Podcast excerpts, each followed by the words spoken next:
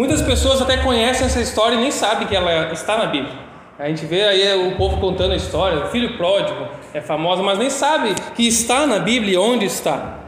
Só que também o que muitos não sabem é que essa história não é sobre o filho pródigo. Essa história é sobre dois filhos e um pai, um pai pródigo. Como assim um pai pródigo? Nós vamos ver hoje nessa parábola tão conhecida, amigos e irmãos aqui presentes, que são dois filhos, cada um representando uma maneira de estar diferente, de estar alienado de Deus, e sobre um pai amoroso. Nesta parábola que Jesus conta, em certa altura do seu ministério, ele vai reconfigurar a mente dos ouvintes quanto à definição de pecado, de estar perdido e de ser salvo. E nós vamos à leitura do texto. É um texto grande, mas eu creio que todos conseguem acompanhar em Lucas capítulo 11, desculpa, capítulo 15, Lucas 15, do 11 ao 32. Acompanhe a leitura, se você está sem Bíblia, você pode acompanhar aqui. Se você está, acompanhe na sua Bíblia também. O texto diz: Jesus continuou. Um homem tinha dois filhos. O filho mais jovem disse ao pai: Quero a minha parte da herança. E o pai dividiu seus bens entre os filhos. Alguns dias depois, o jovem, o filho mais jovem, arrumou suas coisas e se mudou para uma terra distante, onde desperdiçou tudo que tinha por viver de forma desregrada. Quando seu dinheiro acabou, uma grande fome se espalhou pela terra e ele começou a passar necessidade. Versículo 15. Convenceu um fazendeiro da região a empregá-lo, e esse homem o mandou a seus campos para cuidar dos porcos, embora quisesse saciar a fome com as vagens dadas aos porcos, ninguém lhe dava coisa alguma. Quando finalmente caiu em si, disse: Até os empregados do meu pai têm comida de sobra, e eu estou aqui morrendo de fome. Vou retornar à casa do meu pai e dizer: Pai, pequei contra o céu e contra o Senhor, e não sou mais digno de ser chamado seu filho. Por favor, trate-me como um seu empregado. Então voltou para a casa do seu pai. Quando ele ainda estava longe, seu pai o viu, cheio de compaixão, correu para o filho e o abraçou e beijou. O filho disse: Pai, pequei contra o céu e contra o Senhor, e não sou mais digno de ser chamado seu filho. O pai, no entanto, disse aos servos: Depressa, tragam a melhor roupa da casa, vistam nele, coloquem um anel no dedo dele, sandálias nos pés, matem o novilho gordo, faremos um banquete e celebraremos, pois esse meu filho estava morto e voltou à vida, estava perdido e foi achado. E começaram a festejar. Enquanto isso, o filho mais velho trabalhava no campo. Na volta para casa, ouviu música e dança e perguntou a um dos servos do que estava acontecendo. O servo respondeu: Seu irmão voltou para casa e seu pai matou o novilho gordo, pois ele voltou são e salvo. O irmão mais velho se irou e não quis entrar. O pai saiu e insistiu com o filho, mas ele respondeu: Todos esses anos tenho trabalhado como um escravo para o Senhor e nunca me recusei a obedecer às suas ordens. E o Senhor nunca me deu nem mesmo um cabrito para festejar com os meus amigos. Mas quando esse seu filho volta, depois de desperdiçar o seu dinheiro com prostitutas, o Senhor comemora matando o novilho? O pai respondeu: Meu filho, você está sempre comigo tudo que eu tenho é teu. Mas tínhamos que comemorar esse dia feliz, pois seu irmão estava morto e voltou à vida, estava perdido e foi achado. Oremos mais uma vez. Senhor, é a tua palavra escrita, preservada para nós. Eu creio no poder do teu Espírito por meio da tua palavra e oro, Deus, para que o Senhor age em nossos corações. Em nome de Jesus, ó Pai, que as palavras dos meus lábios e o meditar do nosso coração sejam agradáveis na tua presença, Senhor, rocha minha e redentor meu. Em nome de Jesus. Amém. Essa história pode nos emocionar. Essa história pode nos indignar, pode nos impactar de diversas formas. Mas para entender bem essa história, nós precisamos, como bons leitores e estudiosos da Bíblia, olhar para o contexto do que está acontecendo aqui. O que, que Jesus está falando aqui? Capítulo 15 de Lucas conta três parábolas. O Felipe leu as duas primeiras aqui e eu li a terceira agora. Talvez na sua Bíblia tenha até a divisão com subtítulos ali: a parábola da ovelha perdida, a parábola da moeda perdida e a parábola do filho pródigo. Esses subtítulos, meus irmãos e amigos, eles não estão escritos nos manuscritos originais dos textos, não são inspirados pelo Espírito Santo. É uma tentativa dos editores de Bíblia de nos ajudarem a encontrar, localizar os textos. Mas às vezes são títulos tendenciosos que até tendenciam a nossa interpretação. Se a gente for olhar para o texto bíblico, no versículo 3, o que uh, ele fala aqui, né? Versículo 3, Jesus vai contar: se um homem tinha 100 ovelhas, então a parábola é sobre um homem que tinha 100 ovelhas. No versículo mais à frente, versículo 8, ele vai falar: suponhamos que uma mulher tinha 10 moedas. Então a história é sobre uma mulher que tinha 10 moedas. Até que ele chega, então, um homem tinha dois filhos. Então a parábola é sobre um homem que tinha dois filhos. Isso nos ajuda a entender um pouco mais isso aqui. Talvez então títulos mais adequados para isso seria o pastor que busca, a mulher que busca e o pai que ama. Talvez esses títulos nos ajudariam a entender um pouco mais a intenção do texto. E por que que eu chamo esse pai de pródigo? Não sou só eu, mas por que pródigo? Porque pródigo a gente assimila muito a palavra como se fosse rebelde. Mas a definição de pródigo não é rebelde. Pródigo é alguém que dispensa, que gasta as coisas, que gasta muito. Por isso que o filho pródigo é o filho gastador, o filho dispensador. Mas esse pai é pródigo em amor. Ele dispensa o seu amor à vontade, ele dispensa a sua graça e ele é pródigo em amor, em dispensar o amor aos filhos. É isso que nós vamos ver. Esse pai esbanja o seu amor e a sua graça. E logo no início do capítulo, no versículo 1, a gente vê quem são os ouvintes originais dessa parábola, para a gente tentar entender o que, que Jesus está querendo falar, para quem que ele está falando isso aqui. Olha lá bem no início, Lucas 15:1 diz: Cobradores de impostos e outros pecadores vinham ouvir Jesus ensinar. Esse é o primeiro público que, se, que Jesus usa o filho mais novo como referência. Pecadores, cobradores de impostos que eram ignorados pela sociedade porque eles abusavam do próprio povo para seu benefício, para usar de benefícios com o império também.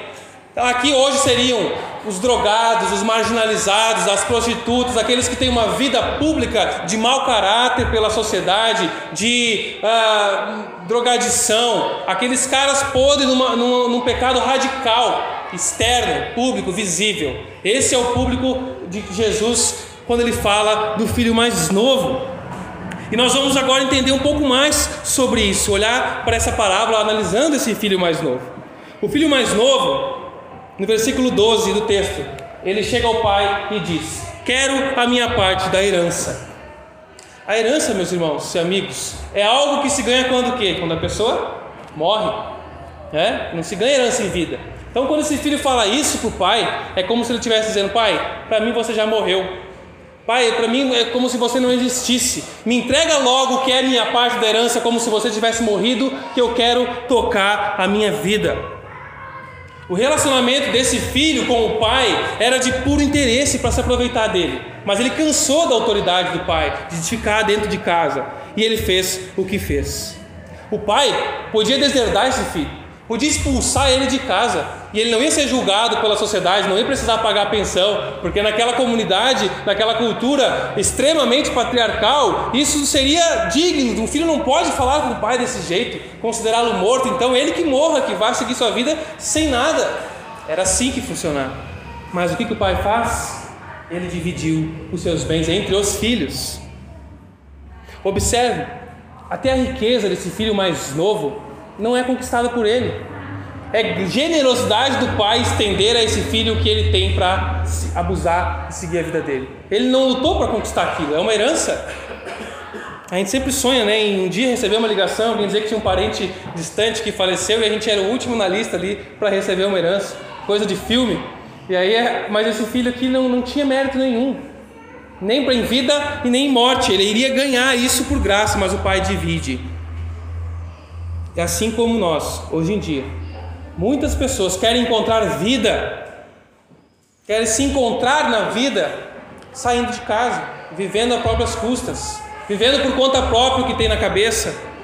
O desejo desse filho pela herança expressa o desejo pela liberdade. Não é a bandeira que o mundo acena? Liberdade, cada um faz o que quer da sua vida. Esse é o desejo desse filho, essa é a bandeira que ele está acenando, levantando aqui para o pai. Ele se sentia preso na casa do pai, ele queria ter mais amigos, queria provar o amor, provar a liberdade, o prazer, a alegria, mas nesse afã de ser livre, tornou-se escravo de si mesmo. E o texto continua, no versículo 13. Alguns dias depois, o filho mais jovem arrumou suas coisas e se mudou para uma terra distante, longe do pai. E desperdiçou tudo que tinha por viver de uma forma desregrada. E ao contrário do que a maioria de nós pensa quando vê o termo desregrada, ou em outras versões dissolutamente, a gente acha que ele gastou só com bebedeiras, com prostitutas, com zona, mas não foi isso. Não se estresse, gente, não se preocupe com a criança. Tá? Eu estou de boa, vocês se concentrem aqui e deixem as crianças aí. Eu sempre falo isso, deixa as crianças à vontade aos pouquinhos, disfarçadamente, alguém vem intervir. A gente vai tocando aqui. Se concentre. Viver de maneira desregrada. É isso que esse filho viveu. Desregrado quer dizer de maneira irresponsável. É que a gente é, é, a nossa mente é moldada pelo que a gente vê em filmes, em desenhos, em teatro, nas igrejas. Então a gente acha que ele foi direto para prostituição, para zona, para bebedeira. Pode até ser que isso tenha acontecido, mas o termo diz irresponsavelmente ele viveu. Assim como muitos hoje em dia, sobriamente, vivem de maneira irresponsável, comprando, gastando tudo num cartão de crédito, sem saber se vai dar conta de pagar, fazendo um monte de dívida, assumindo vários compromissos, vivendo de maneira irresponsável, afundando-se em dívidas e danos sociais, relacionamentos. Esse filho viveu irresponsavelmente. Ele era um rapaz rebelde, ingrato, avarento, irresponsável, um pecador radical. O versículo 14 ao 16 continua: Quando seu dinheiro acabou, uma grande fome se espalhou pela terra e ele começou a passar necessidade. Ele chegou numa condição difícil da vida, dura. Ele chegou no fundo do poço que até ele percebeu que não tinha mais como ele, ah, eu acho que agora eu vou me dar mal. Ele já estava na pior. Ele se deu conta disso. A fonte da sua alegria acabou, porque era o dinheiro a fonte da sua alegria, e ela acabou. E devido à crise naquela região e ele ter agido de maneira irresponsável, estava passando necessidade. Com insistência, ele conseguiu que o fazendeiro arranjasse um trabalho para ele para cuidar dos porcos. E ele tinha vontade de comer aquilo que os porcos comiam, mas nem isso as pessoas lhe davam. Pensou que é isso, cara? Você está num chiqueiro, vê o porco ali daquela maneira, se lambuzando tudo, metendo na boca, na vagem, com tudo ali, e você tem vontade de comer aquilo, tamanha fome e necessidade que você está passando. E para nós pode não parecer tão assustador, né? Os porcos, porque a gente gosta de uma costelinha barbecue, gosta de um pernilzinho assado, um salaminho, mas para essa cultura, para os ouvintes de Jesus, falar de porcos era a pior coisa que podia haver. Era o fundo do poço total. Isso aqui intensifica o estado de miséria, fome e humilhação e vergonha que esse homem estava passando por causa do pecado. Sua vida livre e desregrada, bandeira da liberdade, não rendeu nenhum amigo verdadeiro. E é isso que o pecado faz. O pecado te engana, te ilude e te destrói. Mas então o texto segue. Versículo 17 em diante. Quando finalmente caiu em si, ele disse: Até os empregados do meu pai têm comida de sobra e eu estou aqui morrendo de fome. Vou retornar à casa do meu pai e dizer: Pequei contra o céu e pequei contra o Senhor, e não sou mais digno de ser chamado seu filho. Por favor, trata-me como seu empregado. Então voltou para a casa do pai. E aqui a igreja começa a dar aleluia, glória a Deus. O filho mais novo levantou a mão e aceitou Jesus. Agora é uma nova vida. Que bênção. Mais ou menos. Não é bem assim o que está acontecendo aqui. Quando a gente lê isso, a gente começa a se emocionar, mas esse entendimento nosso é um entendimento forçado sobre o texto. Não é isso que está acontecendo ainda. Não está acontecendo isso. O texto não diz, não tem nenhuma palavra aqui no original de arrependimento. Não está escrito que ele se arrependeu. A construção verbal do caindo em si, no texto original, meus irmãos, ele que está comum nas nossas tradições, caindo em si, ele está sobre o verbo ir. É como se ele estivesse dizendo, indo para si mesmo, voltando para si. É isso que ele está dizendo aqui. Eu tenho uma Bíblia católica em casa do ano de 1982, uma edição, traduzida do latim para o português por um padre, Manuel de Matos, um padre português que traduziu essa Bíblia em 32, 1932. Olha como ele traduz isso. Tendo entrado em si. Essa é a tradução. Tendo entrado em si.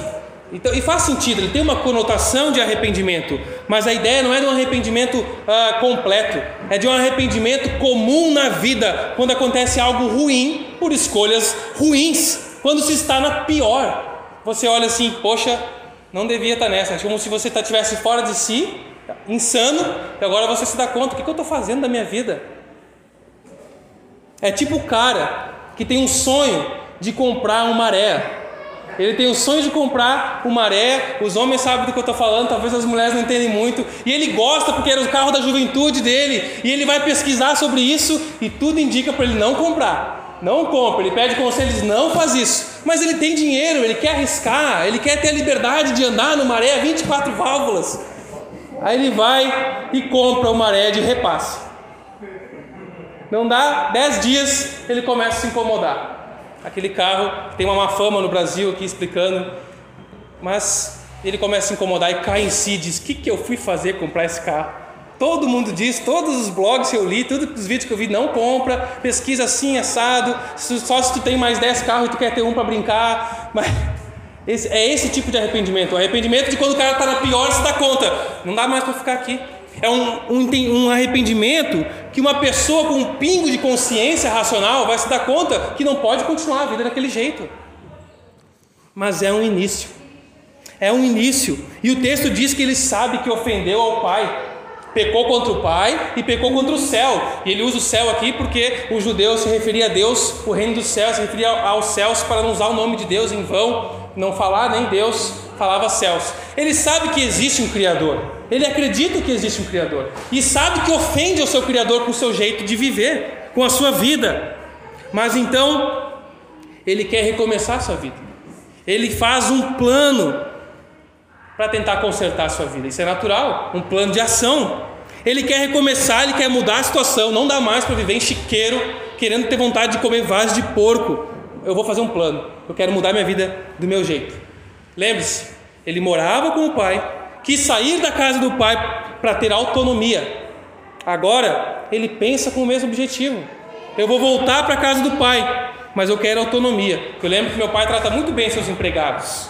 Eu vou pedir perdão, eu sei que eu errei, ele vai me ouvir, mas depois eu vou abrir um MEI, vou pegar uma licença na prefeitura e eu vou prestar serviço para o meu pai. Assim eu vou poder ter minha liberdade e minha autonomia. Ele paga o meu salário, né, se ele me aceitar de volta, se ele me contratar, e eu sigo a minha vida, eu vou fazendo do meu jeito, porque não dá para viver nessa situação. Essa é, essa é a estrutura que está aqui no texto, o plano B dele. E ele vai ensaiar um discurso. Olha, então o que, que eu vou fazer? Vou chegar lá e vou dizer, pai, fiz isso, fiz isso, faz o seguinte. Ele ensaia, um discurso ensaiado. Cair em si é um plano humano, é uma maneira de você tentar resolver a sua vida, de tentar negociar com Deus. Eu vou fazer o máximo certinho agora. Eu vou ser super obediente. Agora eu vou ir na igreja todo domingo. Agora eu vou começar a dar o dízimo certinho. Eu vou ser generoso com os missionários. Eu vou abençoar os ribeirinhos, o sertanejo eu vou até lavar o chão da igreja. Se precisar, eu aprendo um instrumento para tocar, eu faço aula de canto, eu faço aula de teclado, qualquer coisa, mas não dá para continuar a vida desse jeito. Eu quero fazer alguma coisa para que a minha vida mude. Esse é o plano humano, esse é o plano dele. Mas o pai não negocia com o filho. Deus não negocia com você. Voltemos ao texto, versículo 20, agora a parte B e o versículo 21. Quando ele ainda estava longe, o pai o viu e, cheio de compaixão, correu para o filho, o abraçou e beijou. O filho está voltando para casa, com o seu plano B, com a documentação aqui para prestar serviço para o pai, debaixo do braço. Mas o pai o vê de longe, corre na sua direção. E olha que interessante, como é que o pai o vê de longe? Por que, que o pai o vê de longe? O pai não fazia nada da vida, ficava tomando chimarrão na varanda. Esse pai amava e se preocupava com esse filho. Quando esse filho rejeitou o pai, se rebelou, humilhou ele e saiu daquela comunidade, comunidade familiar, ele humilhou a sociedade também. Por lei, esse jovem poderia ser apedrejado por rebeldia. Então ele podia ser que ele estava voltando para a comunidade, alguém visse ele voltando e quisesse apedrejar ao rebelde que humilhou o pai e humilhou a nossa comunidade, a nossa vila aqui, vão apedrejar aquele cara. E é por isso que o pai corre para abraçá-lo, para protegê-lo desse risco. O pai assume o risco de levar uma pedrada para proteger o filho. Olha que imagem maravilhosa da cruz. Jesus nos abraçando e assumindo o lugar nosso, levando pedradas por nós. E esse pai corre. Jesus escolheu essa palavra, não foi corre, porque corre é sinônimo de vergonha e humilhação para um homem de família. Um cara que usava umas túnicas, como aquela cultura usava, um homem de família, dono da fazenda, de propriedades. Esse homem não corria, correr é coisa de moleque, é brincadeira, garoto de recado. Para correr, o que ele tem que fazer? Ele tem que levantar sua túnica, mostrar suas pernas para correr. E mostrar as pernas era sinal de vergonha e humilhação nesta cultura. Para esses ouvintes, quando eles ouviram que um cara correu, um cara dono de uma fazenda, um pai rico, correu, que humilhação, que vexame. O pai se humilha, passa vergonha pelo filho, para protegê-lo. É isso que ele está fazendo. Jesus escolheu essa palavra intencionalmente. Esse filho jamais esperaria essa recepção. Esse filho jamais imaginaria que chegaria em casa e o pai viria correndo para abraçá-lo. O filho vai dizer para o pai: Pai, pequei contra o céu e contra o Senhor, e não sou digno de ser chamado seu filho. Até aí. Ao iniciar a explicação do seu plano, ele confessa, assume o seu pecado, mas o plano de trabalho dele nem é ouvido, ele não conclui. O pai o interrompe, o pai não deixa nem ele falar. Ele tem que engolir aquele plano dele. Engole esse teu plano aí que não é assim que funciona comigo. Eu não vou negociar com você. Porque o pai ama e estende graça ao filho. E ele diz: "Vá buscar a melhor roupa da casa". Qual que é a melhor roupa da casa? A roupa do pai. Pegue as minhas vestes de ter para o meu filho, o anel da família, que ele vai fazer, vai, vai voltar para o laço da família. Coloque sandálias nos pés, que significa você vai ter servos de novo à sua disposição. Pois esse meu filho estava morto e voltou à vida, estava perdido e foi achado. Na casa do pai há uma mesa farta te esperando. Ele vai fazer um churrasco aqui. O que, ele vai dizer? Mandou matar o quê? O novilho faremos um banquete e celebraremos, mataremos o novilho gordo. Não era qualquer um, era o artigo definido, não era um boizinho qualquer. Não era comum naquela, naquela região ter tanta celebração com carne, com churrasco, como nós aqui gaúchos gostamos. Ah, vai ter um churrasco, por quê? Porque é domingo, não precisa de uma grande razão para ter churrasco, porque eu quero. Mas naquela região, fazer uma festa assim, matar o novilho guardado para um evento especial, o pai vai fazer isso, um banquete para o seu filho, e na casa dele há um banquete esperando por nós. Esse pai concede perdão total, restaura o filho e comemora isso. Pode parecer fácil, né? Só vem, só vem que o pai te abraça, não tem custo nenhum. Não tem custo para o filho, mas para o pai tem. O pai está reintegrando ele na família, ele vai ter todos os direitos como filho da propriedade. O pai já perdeu o que tinha dado para ele. O pai já assumiu a vergonha. O pai já assumiu a humilhação. Assumiu o risco. É de graça para o filho, mas tem um preço para o pai. Como isso se assemelha conosco? O amor de Deus pode perdoar e restaurar todo e qualquer pecado e transgressão. Não importa quem você foi, não importa quem você é, ou o que você fez, onde já esteve, importa o que você vai fazer a partir de hoje com esta verdade. Na casa do Pai há um banquete te esperando. E aí? Você pode estar vivendo com os porcos, não literalmente, mas você pode estar arruinando a sua vida, outras pessoas ao redor de você, da sua família. Talvez não materialmente, ou ainda não materialmente, ou já, mas talvez a sua casa seja como um chiqueiro. Talvez o relacionamento entre você e a sua esposa, entre você e seus filhos, seja como um insuportável cheiro de um chiqueirão. Como é que é o relacionamento com seus pais, com seus irmãos, com seus amigos? Talvez os conflitos interiores do seu coração, ausência de paz, uma busca incessante pelo prazer, alegria nas coisas que podem lhe ser tiradas. Você quer paz e alegria, você quer liberdade e autonomia, mas se vê frustrado e cada vez mais distante de um relacionamento com o Pai.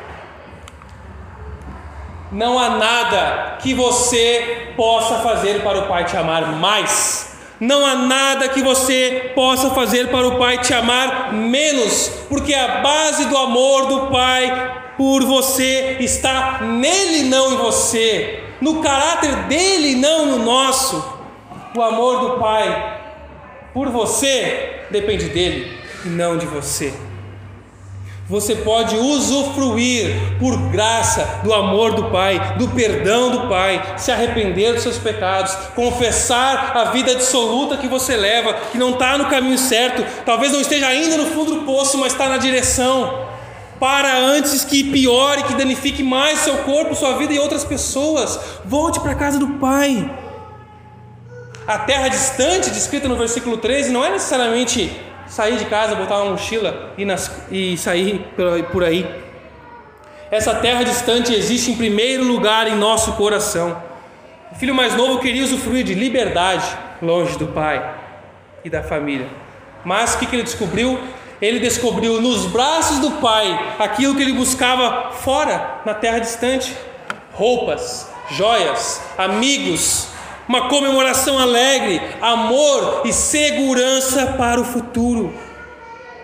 Só há uma forma de chegarmos ao Pai: por meio da fé em Cristo Jesus. Tem um comentarista bíblico chamado Risby que ele aponta alguns paralelos entre o filho mais novo e o convite de Jesus aos perdidos, lá em João capítulo 14, o versículo 6. Olha que interessante. No versículo 24 aqui de Lucas 15, vai dizer que o jovem, o rapaz, estava perdido, mas Jesus disse: Eu sou o caminho. No versículo 17 vai dizer que o rapaz estava fora de si, ignorante, mas Jesus disse: Eu sou a verdade. O versículo 24 diz que o rapaz estava morto, mas Jesus disse: Eu sou a vida. Quantas decisões você já tomou na sua vida?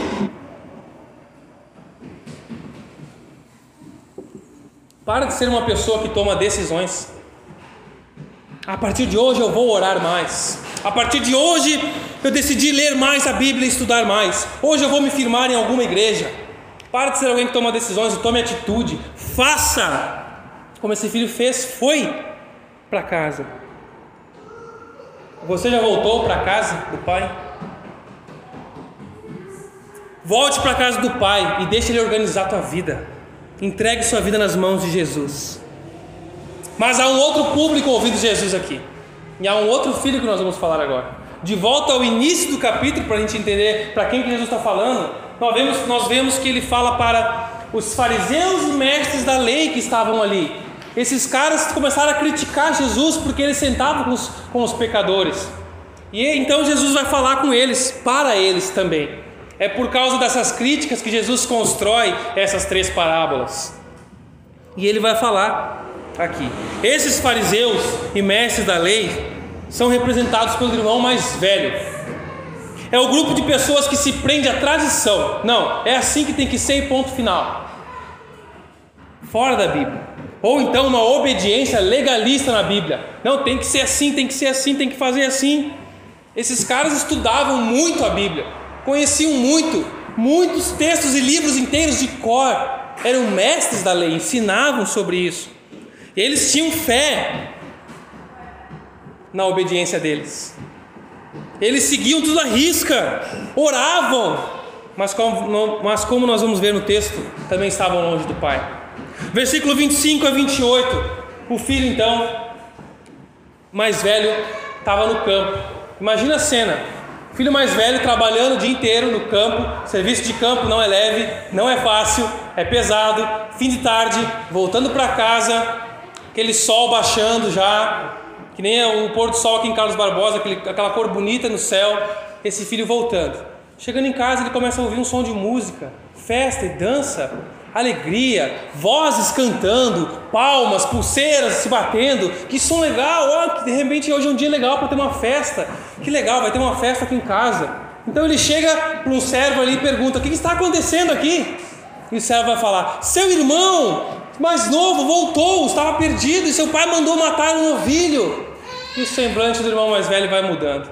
O semblante do irmão mais velho vai se fechando.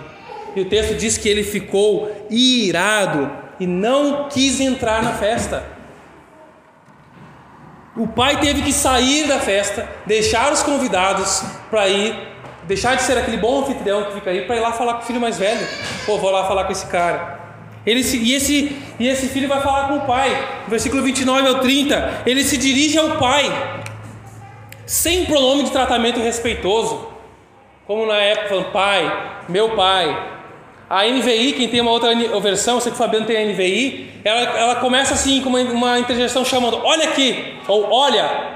É assim que o filho está falando, é isso que o texto quer dizer. É como se esse filho chegasse no pai, quando o pai vem para ele lá fora, escuta aqui, é o seguinte, o negócio é o seguinte, veja bem, essa maneira de falar com o pai o filho mais velho está pensando: eu mereço ser consultado sobre essa festa aí, em relação a tudo isso. Você não pode tomar essa decisão sozinho. E ele diz que estava trabalhando como um escravo. No filho mais velho não há alegria.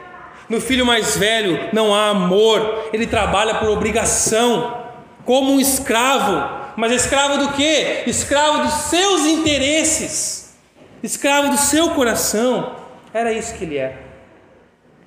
E ele vai expor a sua obediência para o pai. Ele quer contar pontos positivos numa tabela de pontuação que não existe. Olha, eu te obedeço em tudo, eu faço isso, eu faço aquilo, eu vou no culto todo domingo, em vez em quando, só que não, eu dou o dízimo bem certinho, até dos centavos, 10%, eu faço isso, pai, sempre te obedeci em tudo. Pô, meus pontos positivos não contam aí? Ele quer somar créditos com o pai. Ele era frustrado, porque ele esperava reconhecimento, recompensa. E para tentar aumentar ainda a sua reputação e a sua pontuação, o que ele faz? Diminui a do outro. É isso que a gente faz. Para a gente parecer grande, bom, a gente diminui os outros. É por isso que a gente fala mal dos outros e diminui os outros, para que a gente pareça bom. Mas esse teu filho, que ele se recusa a chamar de irmão, foi e desperdiçou tudo com prostitutas. Será que ele seguiu o irmão para saber se foi isso mesmo? mas ele diminui, porque ele quer colocar o filho em débito com o pai. Ele não estava preocupado com a humilhação que o pai passou quando o filho saiu de casa. Ele não estava preocupado com a alegria do pai ao filho voltar para casa. Ele pensa, pô, se esse irmão volta e é readmitido na família, a minha herança vai diminuir mais ainda, porque ele volta a ter direitos e era tudo meu, agora já não vai mais ser ele está pensando nele. O que esse irmão mais velho não percebe é que ele está exibindo o mesmo espírito do seu irmão mais novo. Ele quer usufruir dos bens do pai, mas com uma estratégia diferente. Você escolheu falar, é público e fugiu. Eu vou ficar aqui, manipulando o pai para usufruir dele. O filho mais novo, por ser um pecador, era insensato, indisciplinado, estava longe do pai, estava longe de casa, estava perdido. O filho mais velho, por ser um pecador, ele era ingrato, era moralista, super obediente aos olhos dele. Estava dentro de casa, mas estava longe do pai e estava perdido também. O filho mais novo tinha remorso por suas falhas, medo que o pai não o aceitasse. Eu tenho uma lista de erros aqui. Será que meu pai vai me aceitar? O filho mais velho se orgulhava das suas boas escolhas, porque eu tomo as decisões boas aqui. Diferente daquele que está na pior, porque ele fez as escolhas ruins, mas eu faço escolhas boas, por isso que eu estou bem. E eu tenho uma lista de boas escolhas, por isso que eu mereço, por isso que eu estou me dando bem. Ele se achava digno de ser filho. Ambos distantes do Pai. Irmãos mais velhos esperam recompensas. Eles esperam receber algo pela bondade deles. Eles esperam que a bondade deles rendam frutos. Eu plantei coisa boa, eu tenho que colher. E é por isso que ele não sabe lidar com a frustração. A sua bondade, a sua justiça precisam estar em evidência. Os filhos mais velhos são orgulhosos, são hipócritas, sempre acham que não são tratados como merecem. Eles querem glória para si, querem tapinha nas costas, querem aplauso, querem uma palavra de afirmação. Eles não admitem a ideia de trabalhar duro e não ter recompensa. Como assim? Me dediquei na igreja desde pequenininho, a vida inteira na igreja, a vida inteira servindo num campo missionário na África. Você faz isso para receber algo de troca? Irmãos mais velhos obedecem por interesse, não por gratidão, por alegria e por amor. O pai o convida para entrar, mas ele se recusa. Ele mostra que não, se, que não se preocupa em agradar o pai, mas em ser agradado. Eu não quero agradar meu pai, eu quero ser agradado. Eu não vou entrar, fez beicinho. E isso resulta em dúvida quanto ao amor do pai por ele. Poxa, a vida inteira eu aqui como um escravo para ti e tu nunca me deu um cabrito, tu não me amas, pai? Os filhos mais velhos duvidam do amor do pai são inseguros. Filhos mais velhos confiam na justiça própria. Filhos mais velhos acham que quando morrerem e chegarem no céu, hipoteticamente, Deus vai perguntar: Por que, que tu merece entrar aqui, meu filho? Poxa, pai, eu me mantive fiel. Poxa, pai, eu continuei na igreja a vida toda.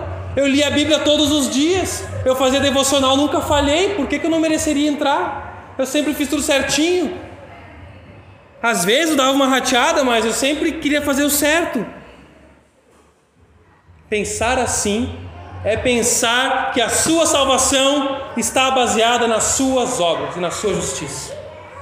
Não é porque você é filho de pais crentes, não é porque você foi criado na igreja, desde pequenininho me criei, que você tem alguma garantia com Deus. Não é porque você foi batizado, não é porque você está trabalhando, está pregando, está cantando, não é isso que garante o amor do Pai por mim.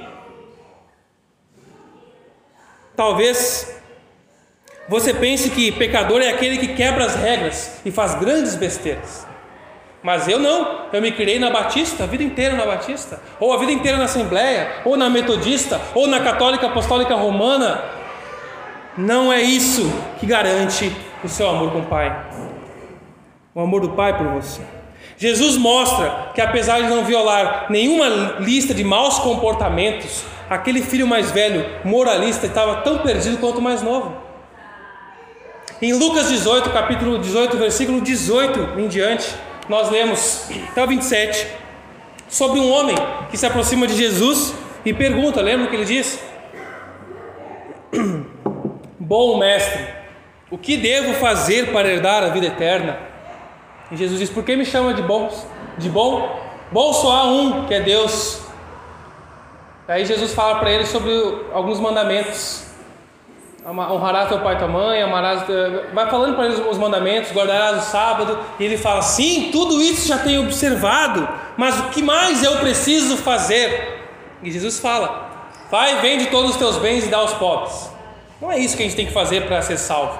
Quem usa isso aí está usando fora do, do, da intenção do que Jesus está falando. Jesus foi no coração desse jovem para mostrar para ele que ele não era bom o suficiente como ele imaginava. Não porque eu faço tudo certinho, então, se tu faz tudo certinho, por que tu está com dúvidas quanto à sua salvação? Por que tu vem me perguntar? Tu não está garantido nela? Porque não te garante. Você, o seu sistema, o seu plano não te garante. Esse jovem queria ouvir Jesus falando: Não, tu está bem, cara, segue aí, tu está bem, parabéns. Ele queria ouvir, ele queria um sorriso de Deus para a vida dele, de Jesus para a vida dele.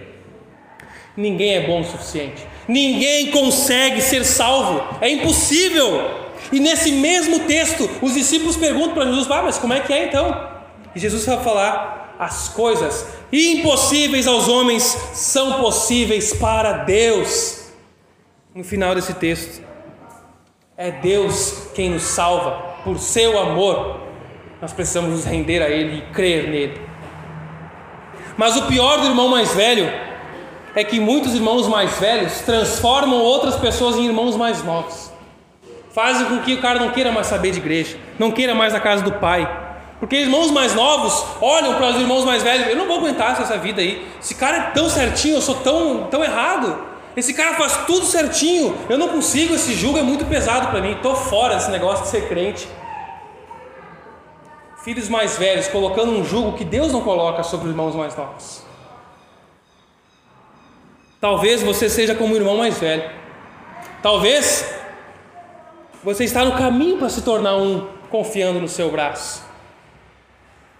Tem uma música no início dos anos 2000 de uma banda chamada Fruto Sagrado. O nome da música é A Volta dos que Não Foram. E eles cantam sobre os filhos mais velhos.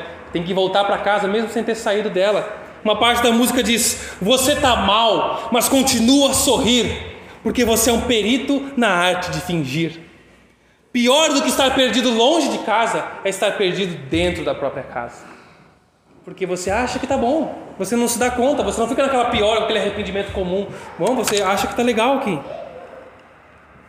Mas como então?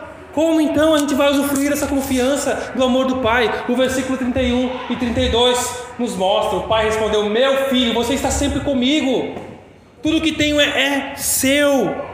O pai responde de maneira branda aquele insulto do filho. Escuta aqui, o pai diz: Meu filho, você não me ama como deveria. Você ama você mesmo, aos seus interesses.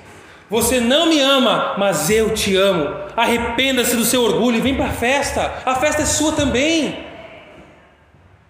O pai está dizendo que esses dois filhos estão perdidos. Um quer somar créditos, o outro somou débitos. Mas o que o pai está falando aqui para eles, para os dois, é que Deus não soma créditos. Deus não soma débitos. Arrependa-se e Ele limpa a sua ficha. Vá para os braços do Pai. Arrependa-se do orgulho. É para a gente reconhecer a nossa incapacidade para podermos ter um relacionamento pessoal de confiança no amor do Pai por meio da obra do Filho Jesus. Essa parábola, meus amigos, nos mostra que tanto o religioso quanto o descrente no mundão à toa estão espiritualmente perdidos. Esses dois irmãos são mais parecidos do que podemos imaginar. Parece que um é bom e o outro é mau, mas ambos estão perdidos e alienados do Pai. Tem um pastor teólogo, Timothy Keller, que escreveu o seguinte: Nenhum dos dois filhos amava o pai por aquilo que ele era. Os dois estavam usando o pai para alcançar os seus objetivos egoístas, em vez de amá-lo e desfrutar da sua companhia e servi-lo sem interesses. Isso significa que nós podemos nos rebelar contra Deus e dele nos alienar, transgredindo a sua lei ou cumprindo-as com todo zelo. Que loucura. Um quer o controle da vida própria ao se afastar do pai, e um quer o controle da vida própria ao tentar manipular o pai. Ambos avessos à autoridade do pai, ambos distantes do coração do pai. São dois caminhos diferentes com o mesmo objetivo: encontrar felicidade, encontrar valor e significado. Esses caminhos levam ao mesmo destino perdição e distanciamento de Deus. Filhos mais velhos lutam pela moralidade. O problema do mundo são os imorais, libertinos, desregrados. Mas se eu permanecer obediente, eu vou ganhar as bênçãos do Pai. Tudo vai dar certo para mim se eu for moralmente bom. Vou colher o que plantar. E os filhos mais novos já pensam o seguinte: o problema do mundo é o tradicionalismo, autoridades, preconceitos e qualquer outra forma de barreira à liberdade. Devemos ser livres para buscar prazer, autoconhecimento, satisfação. Assim as pessoas serão realizadas e o mundo será um lugar melhor. O que ambos estão dizendo é: eu sei como eu posso consertar a minha vida e o mundo. Muitas pessoas rejeitam o cristianismo puro e simples, como disse S. Lewis, pois acham que vão perder a sua liberdade. Ah, se eu virar crente eu vou ter que parar de fazer tal coisa. já está com a cabeça errada, não é por aí. Mas o que Jesus oferece é uma liberdade que nem os libertinos desregrados, nem os moralistas religiosos super regrados têm. Meu amigo, o Espírito Santo de Deus pode estar operando no seu coração agora.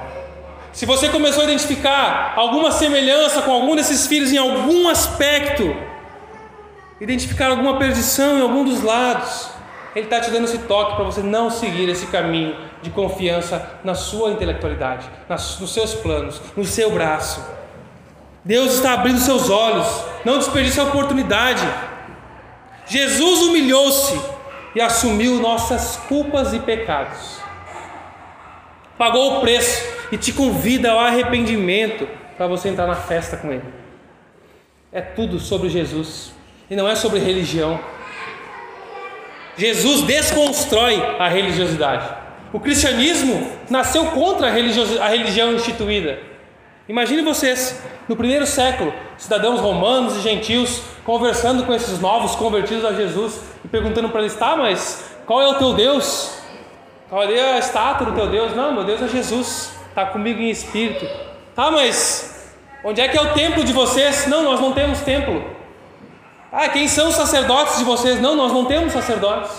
Ah, quem que, quais são os sacrifícios que vocês fazem para os deuses? Não, nós não temos sacrifícios.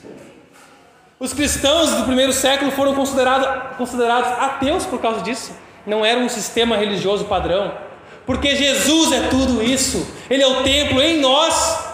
Ele tabernaculou, habitou em nós, entre nós e em nós pelo seu Espírito, pela fé. E nós somos o templo pela fé em Jesus. Jesus é o sumo sacerdote que dá acesso ao Pai. Jesus é o único sacrifício suficiente, satisfatório e eterno para a presença do Pai. É tudo sobre Jesus. Acredite nessa boa notícia. Confie na obra de Jesus e receba uma nova identidade, um novo relacionamento com Deus.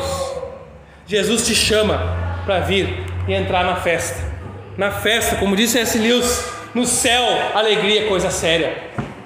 Temos que celebrar, comemorar. É incoerente um cristão carrancudo, um cristão sem alegria, um verdadeiro filho que celebra o amor do Pai e a segurança disso. Jesus te chama para entrar na festa, se deleitar nos braços e no cuidado do Pai, de maneira definitiva, segura e melhor a cada dia. Jesus abre o caminho para esse banquete. Não desperdice essa oportunidade. Talvez você seja um irmão mais novo, distante do pai, ferido por um irmão mais velho. Ou talvez você seja um irmão mais velho, magoado, insatisfeito e ingrato. Confie no convite de Jesus e volte para casa. Deleite-se nos braços do Pai. Confie no Pai pródigo em amor e graça. Tem um teólogo que diz o seguinte: a mensagem da Bíblia é que a raça humana consiste em um bando de exilados tentando voltar para casa. A parábola do filho pródigo é sobre cada um de nós em algum instante da nossa vida. E tem muitos que precisam voltar para casa mesmo sem nunca ter saído dela. Talvez você já aceitou o convite de Jesus, entrou na festa, recebeu o perdão, o amor do Pai, mas durante a caminhada com Ele, você cria um sistema de segurança seu. Beleza, Deus, obrigado pelo teu amor, obrigado pela salvação, agora é comigo. Pode deixar que eu vou fazer tudo certinho para a gente ficar legal aqui. E aí, na primeira rateada, você se frustra. Você cria um sistema de relacionamento de segurança com Deus. E nesse sistema criado por você, seus olhos deixam de brilhar perde a graça, literalmente, a alegria e a graça do Pai. Desista dos seus planos e sistemas. Não se acostume com a sua vida de chiqueiro. Entregue toda a sua vida a Jesus, toda a sua casa, cada cômodo dela a Jesus. Submeta-se à vontade dele, revelada nesse livro que é a palavra de Deus, que tem o melhor para você, para a sua alegria plena e a alegria do Pai. Glória e louvor desse Pai que ama e te recebe de braços abertos, um coração arrependido. Amém?